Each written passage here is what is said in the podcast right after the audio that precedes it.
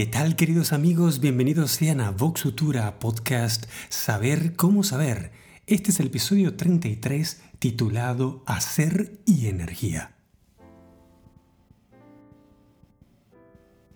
Auspicia este programa Siempre Joven Global, servicios y entrenamientos para nuestra calidad de vida. www.siemprejoven.global las leyes del universo físico, materia, energía, espacio y tiempo, así como supimos definir desde el comienzo de esta serie, la de la energía. Las leyes del universo personal, punto de vista, punto al que mirar y punto de referencia. Hoy me gustaría charlar sobre este punto adicional y tan fundamental que es la relación entre la energía del universo físico y el hacer desde un punto de vista del universo personal. La relación es intrínseca, el paralelismo es indudable. Pero para entrar en definiciones que no confundan, pues muchas de ellas llevan las mismas palabras, y muchas de ellas también están cruzadas o son circulares, es decir, que la definición de una es la otra, con lo cual nunca se define qué es cada una. Voy a hacer un juego de frases, un juego de conceptos para llegar a las ideas básicas y así elaborar una definición que nos permita distinguirlas, que nos permita ponerlas en una relación directa y que nos permita sacar conclusiones. ¿Por qué digo hacer y energía? Especialmente cuando estoy comparando dos universos, ¿no? El físico y el universo nuestro personal, un poco más mental, espiritual, abstracto, subjetivo, el de la imaginación, el del pensamiento. Pensemos en la idea de la partícula en el espacio. Pensemos la idea de comprimir. Pensemos la idea de expandir. Pensemos la idea de implosión. Pensemos la idea de explosión.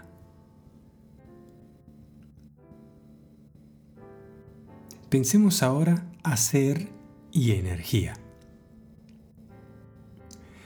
Cuando pensamos en hacer, a veces relacionamos directamente a lo que esto significa en el universo físico el movimiento de la materia.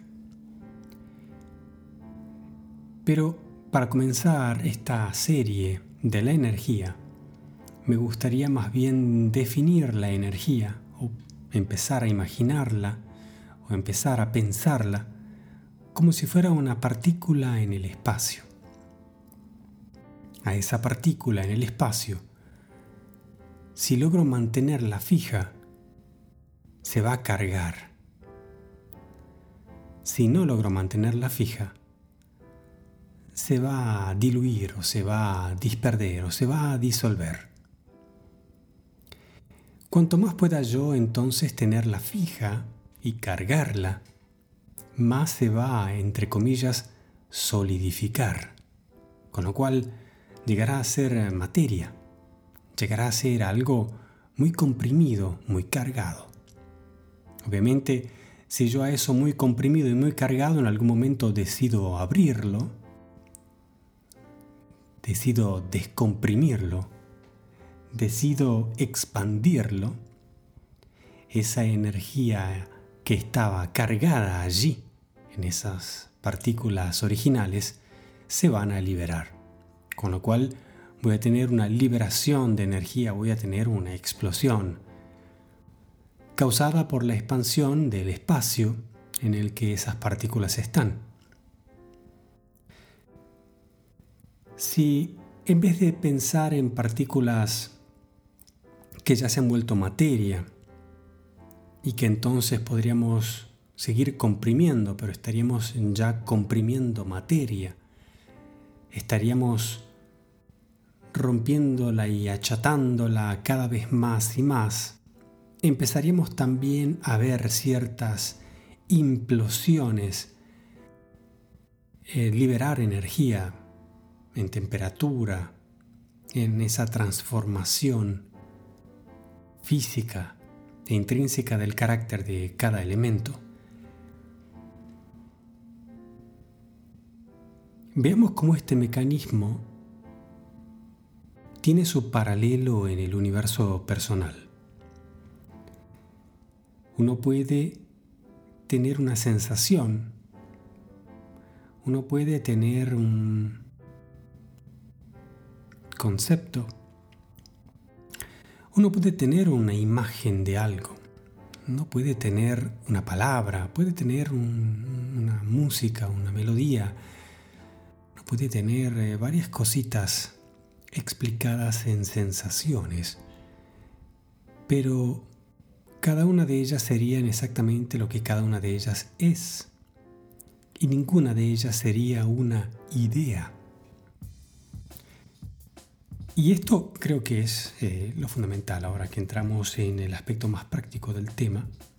La idea se define como aquello que permite la creación mm, del pensamiento, la creación de una palabra, la creación de una imagen, la creación de todas esas cositas que hemos venido describiendo, pero que no son ninguna de ellas. La idea viene antes, la idea es aquello que se tiene y que se empieza a percibir y que cuando se ha terminado de percibir se convierte en una palabra, una imagen, un concepto.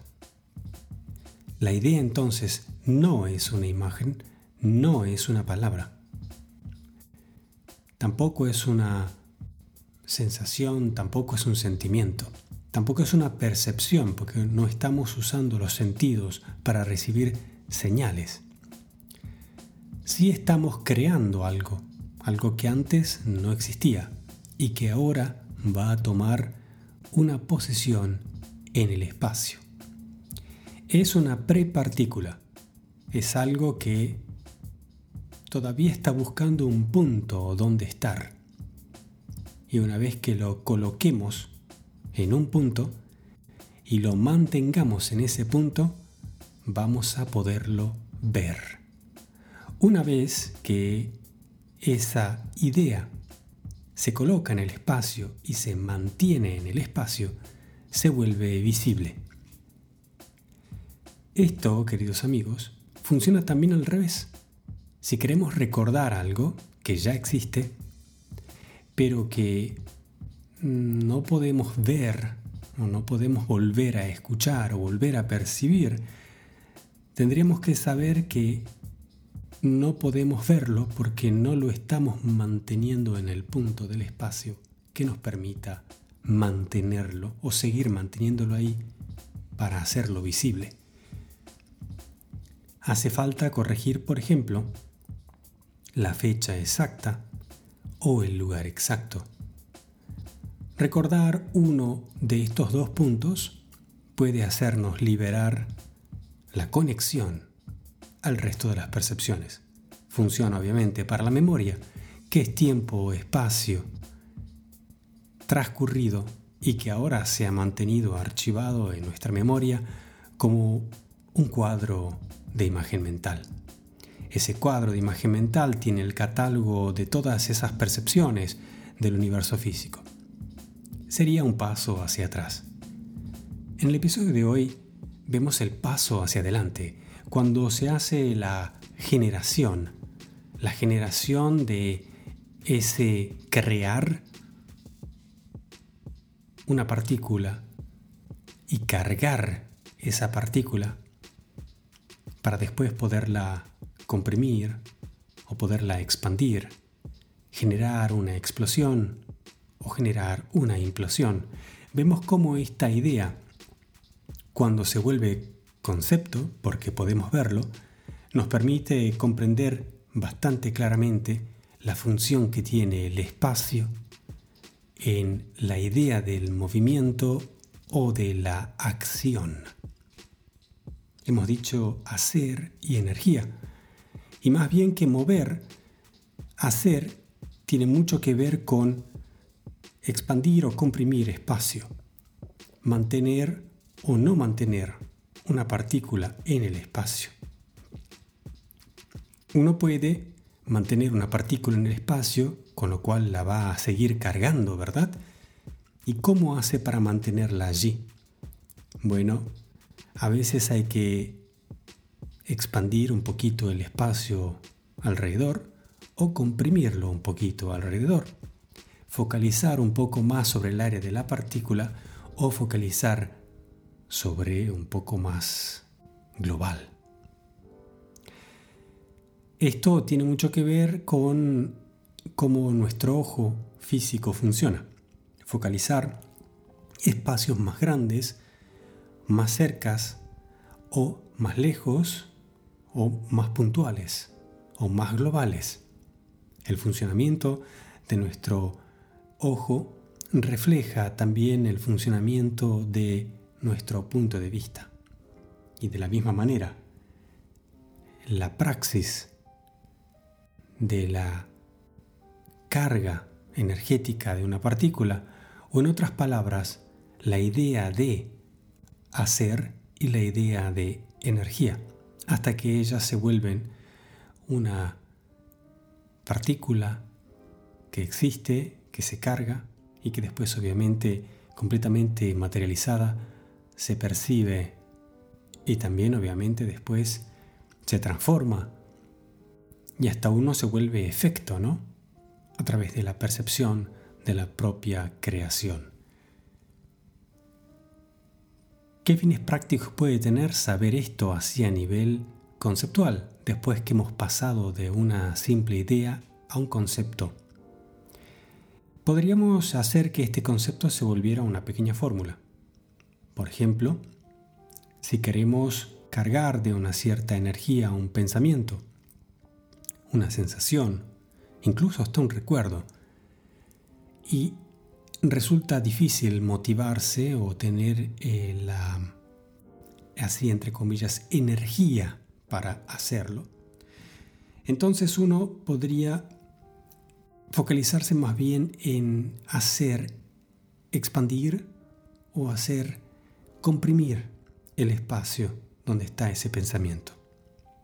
Si uno está pensando un pensamiento que se refiere a su trabajo, podría entonces uno expandir ese espacio poniendo ese espacio del trabajo donde se encuentra ese pensamiento en el contexto de su ciudad o de su país o de su continente o de su planeta o de su sistema solar o de su galaxia o en relación a todos los seres vivientes del universo o del mismo creador. La idea es lo que cuenta y cuando esa idea se mantiene por un poquito y se sigue expandiendo y expandiendo, va a poder colocarse en el espacio y se va a hacer visible. ¿Qué es lo que se va a hacer visible o perceptible? La energía. Es decir, de repente vamos a percibir mejor el pensamiento original, vamos a tener más color, vamos a tener más contraste, vamos a tener mejor el sonido, vamos a tener mejor las emociones que en él estaban originalmente diseñadas y plasmadas, pero no teníamos así entre comillas la energía, las ganas o la motivación para renderizar en alta calidad. Expandir o comprimir el espacio. Este es un ejercicio, me dirías, imaginario. Eh, se podría decir que no siempre se trata de imaginar, a veces es como pensar, a veces es percibir y a veces es simplemente hacer de cuenta que serían como las cuatro variables. Pero yo diría que quizás con tres variables uno llega siempre a poderlo hacer. Si la imaginación no funciona, uno puede tratar de simplemente em, crearlo, crearlo como, como concepto, y si no, como una idea muscular de la energía. No importa que la idea de pensar o de imaginar nos parezca que es menos real. En realidad, a veces un pensamiento es tan real que nos hace estar eh, introvertidos por varios días, ¿verdad? Eso lo conocemos y sabemos que es muy real. Con lo cual, por el hecho de que sea solo un pensamiento o una imaginación, no quiere decir que sea menos real que algo físico. Sobre esto no cabe duda. Habrán filosofías que expliquen mejor ciertos o ciertas relaciones y habrán aspectos teológicos para después también ponerse de acuerdo con la creencia personal, pero es algo tangible, ¿no? Que somos capaces de ver tanto el universo físico como el universo personal. Somos capaces de ver una materia y un espacio y somos capaces de ver un pensamiento y moverlo alrededor de nuestro punto de vista interior. Podemos ver quizás uno, dos, tres, cuatro, cinco, seis, siete, ocho cuadros mentales al mismo tiempo. Ocho espacios distintos. Podríamos incluso ver desde varios puntos de vista a la vez, desde arriba, desde abajo, desde un costado desde dentro y desde fuera del cuerpo, desde dentro y de fuera del planeta, desde dentro y fuera del sistema solar. No digo que si de imaginar se trata uno pueda tener la imaginación de un japonés diseñando dibujos animados.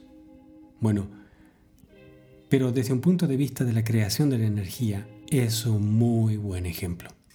A ver, no sé si te acordarás en los años 90 habían unos dibujos animados muy famosos mm, japoneses, si no me equivoco, eh, de unos amigos que jugaban al fútbol. Y mm, eran muy famosos porque cada escena, cada escena del partido de fútbol duraba un episodio de la serie. O sea, prácticamente el jugador corría y mientras corría pensaba la mitad de su vida y pegaba un salto y hasta que llegaba la pelota y hacía una pirueta extraordinaria, ya habían pasado tres episodios, un drama de tres generaciones, este, enamoramientos, odios, pasiones. Bueno, ese, ese concepto, yo creo que este es un, es un cartón muy, muy famoso, con lo cual eh, sirve muy bien como ejemplo para, para poner una comparación entre lo que es la pasión por el fútbol y el imaginario alrededor del fútbol en, Occidente, así como lo vemos aquí en la televisión o vamos a la cancha o hablamos en el bar o entre amigos, es, es una visión eh, muy, muy material, muy pasional, eh, que llega hasta los sentimientos y está en un imaginario muy realista.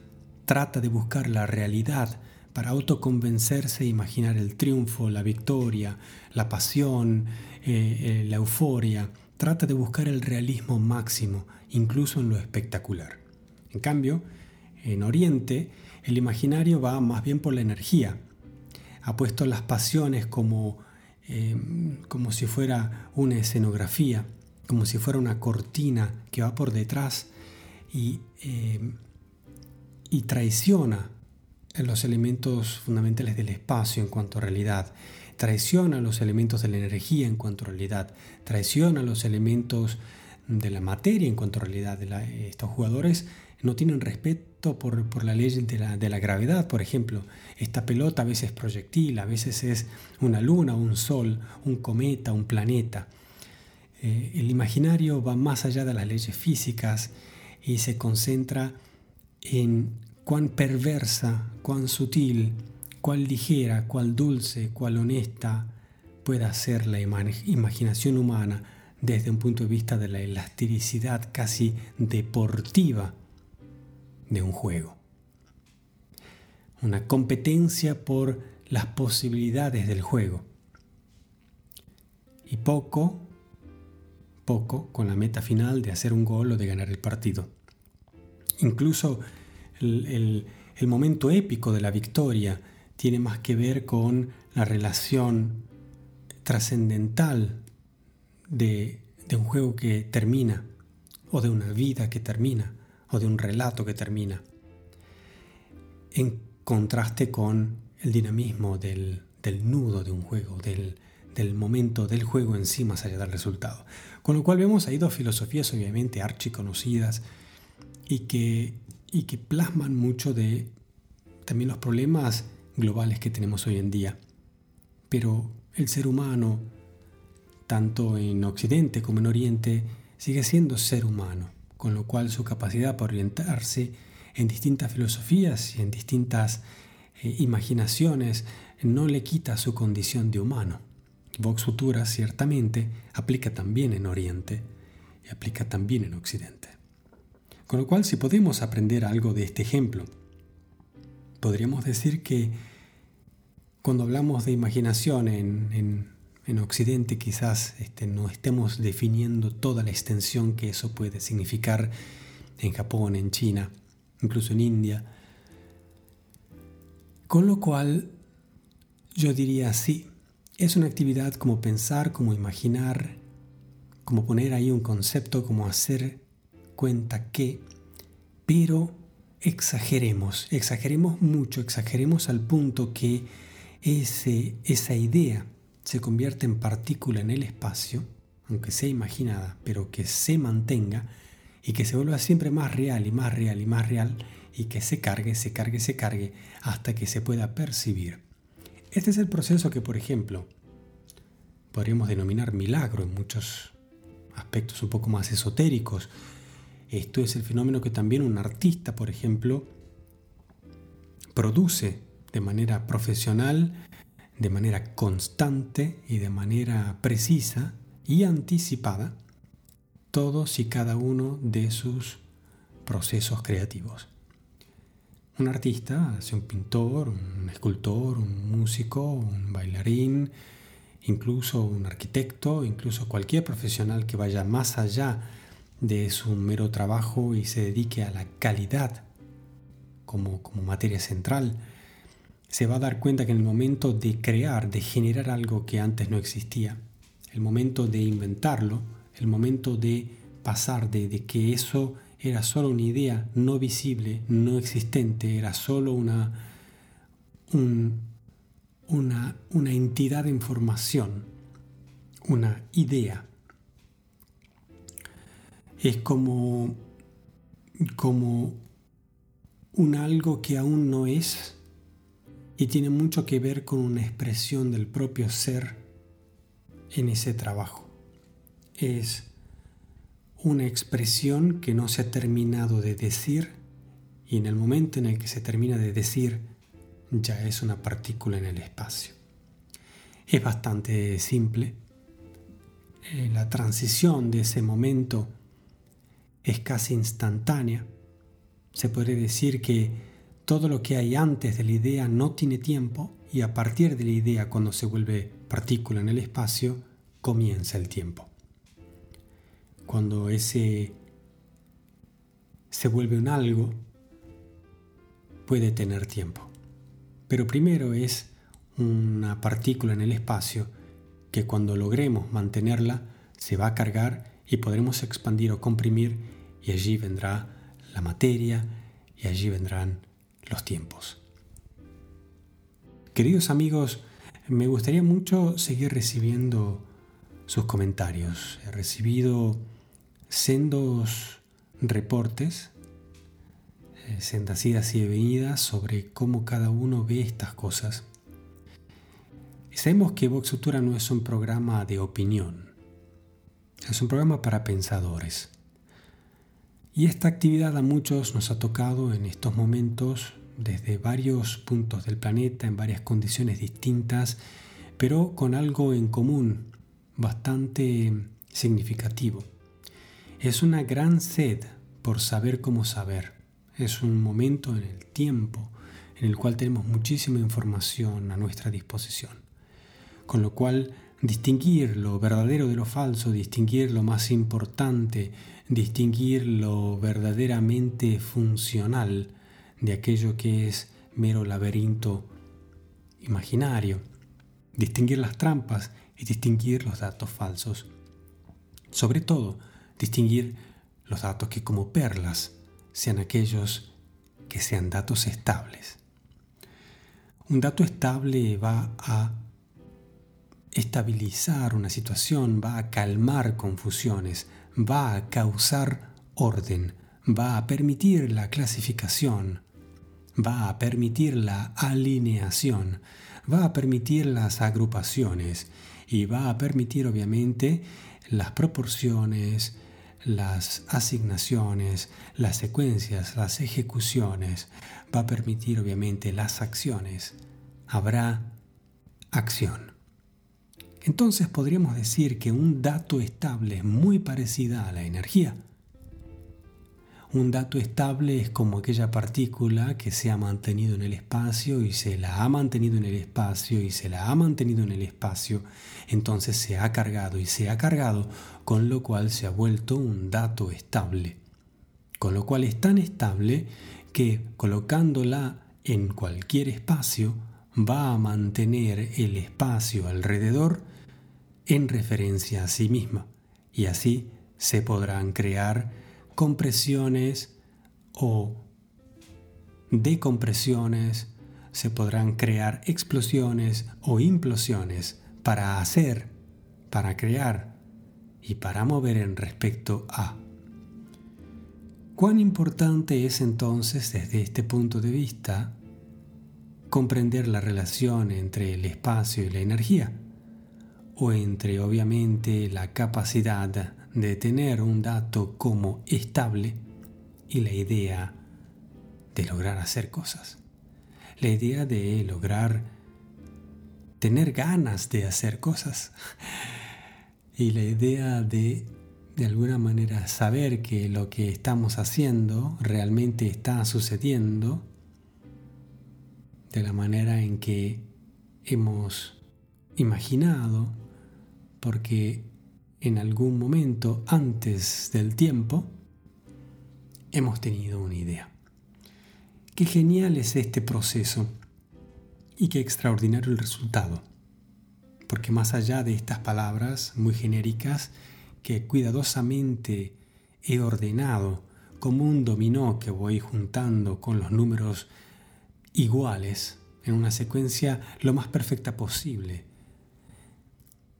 se podría obviamente usar este concepto general y ponerlo en práctica usando cada uno los propios conceptos, sus propias palabras, su propio, su propio vocabulario, en su propia profesión, en su propio oficio, en su propia vida, en su propio cuarto, en, en su propia oficina, en su propia casa, en su propio auto, en su propia mente, en su propia memoria. Incluso en la misma serie de Netflix que estemos viendo, o en el mismo libro que estemos leyendo, o en este podcast que estamos escuchando, podemos desarrollar energía. Bastaría tomar uno de esos puntos y convertirlo en partícula. Podría ser, por ejemplo, el del hacer partícula, manteniéndolo en el espacio. Y para mantenerlo en el espacio sabemos que hay que focalizar y focalizar es expandir o comprimir el espacio alrededor de esa partícula. Y es como el ejercicio del ojo, pero también a nivel subjetivo, a nivel pensamiento o a nivel imaginación o a nivel concepto.